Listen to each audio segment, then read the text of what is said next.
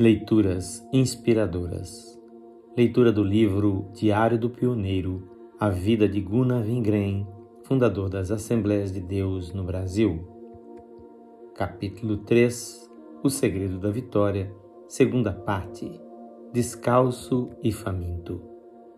Depois de algum tempo, surgiu em Guatipurá uma grande perseguição contra os crentes. Eles foram espancados até correr sangue e depois foram levados para a prisão. As autoridades diziam: Vejamos que tipo de religião eles têm. O comissário sabia que era contra a constituição do país perseguir os crentes e prendê-los. Mas ele queria prová-los para ver se os irmãos ficariam zangados com aquela injustiça. Quando chegaram na prisão, os crentes começaram a orar e a louvar a Deus, e o povo se reuniu na frente da cadeia para escutá-los. Ali mesmo, Jesus batizou uns desses crentes com o Espírito Santo. O comissário também tinha dito: Agora veremos se Jesus vem e lhes dará pão. Sem saber desse comentário, um dos soldados lhes trouxe pão. Após concluírem que não valia a pena manter presas pessoas que cantavam dentro da própria prisão, as autoridades deixaram os crentes voltar para suas casas e disseram: Vocês têm uma religião que nós não temos e não entendemos. A obra continuou a expandir-se mais e mais nessa região da estrada de ferro Belém-Bragança e surgiram muitas novas igrejas, mesmo debaixo de perseguições. Foi seguindo esta estrada de ferro, uma distância de 400 quilômetros, que Daniel Berg caminhou a pé, carregando suas malas repletas de poções bíblicas.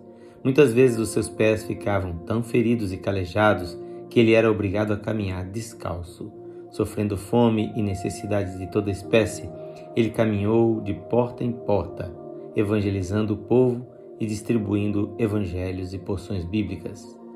Foi em Guatipurá que um grupo de 50 homens resolveu matar Daniel Berg. Ele mesmo não sabia de nada e continuou testificando do Senhor como sempre fazia. Aqueles homens prepararam uma tocaia em um lugar onde sabiam que Daniel iria passar. Ali o esperaram prontos para matá-lo.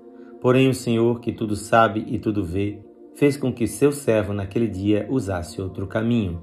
Dessa maneira, Daniel Berg escapou da fúria de seus inimigos. Num outro lugar chamado Tauari, quando os crentes estavam voltando para suas casas após o culto, foram atacados por uma multidão que os esbofeteou e os feriu até correr sangue. Mas a cada pancada que recebiam diziam somente: Glória a Jesus. Deus, então, tocou o coração de um homem que morava ali perto para deixar aquele grupo de irmãos crentes entrar na sua casa. Em seguida, aquele homem se colocou à porta com uma arma carregada, pronto a atirar no primeiro que se aproximasse. A multidão furiosa reuniu-se no mato para matar os crentes quando eles voltassem às suas casas. Enviaram então um homem para levá-los com segurança aos lares. Mas os irmãos compreenderam a cilada e agradeceram pela ajuda. Em seguida veio outro homem com o mesmo propósito, e mais uma vez Deus fez com que seus servos descobrissem a farsa e agradecessem a ajuda. A terceira pessoa que veio foi um português e lhes ofereceu ajuda. Os irmãos então compreenderam que aquilo era do Senhor e o acompanharam. O português caminhava na frente com uma espingarda ao ombro. Quando entraram no mato, a multidão enfurecida se preparou para lançar-se contra eles. Então o português mandou com voz forte que deixassem os crentes passar e que se alguém tentasse atacá-los, receberia uma bala na cabeça. Os inimigos abriram caminho e assim os crentes chegaram até suas casas sem que nada lhes acontecesse. A mão de Deus caiu pesadamente e de modo especial sobre os líderes daquela multidão. Um deles foi tomar banho no rio, exatamente no local em que havia uma planta que envenenava as águas. Ele ficou com grandes e tremendas feridas por todo o corpo, desde a cabeça até os pés. Outro deles, comerciante, perdeu tudo o que possuía e ficou completamente na miséria. E outro foi mordido por uma cobra e morreu imediatamente. Deus não se deixa escarnecer. Certa vez chegamos a Bragança num sábado à noite para realizar um culto de oração. Havia poucos crentes.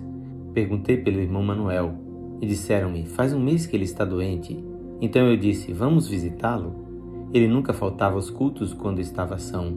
Chegamos à sua casa às 10 horas da noite. Ele estava com o corpo todo inchado, mas assim mesmo tinha feito a oração da noite. Perguntamos-lhe se cria que Jesus podia curá-lo e ele disse que sim. Oramos por ele e o Senhor o curou imediatamente. Isso foi um testemunho muito glorioso para aquele lugar. Na leitura de amanhã teremos a terceira parte deste capítulo. Quem faz esta leitura é seu amigo, Pastor Edson Grando. Que o Senhor Jesus abençoe ricamente a sua vida e a sua casa.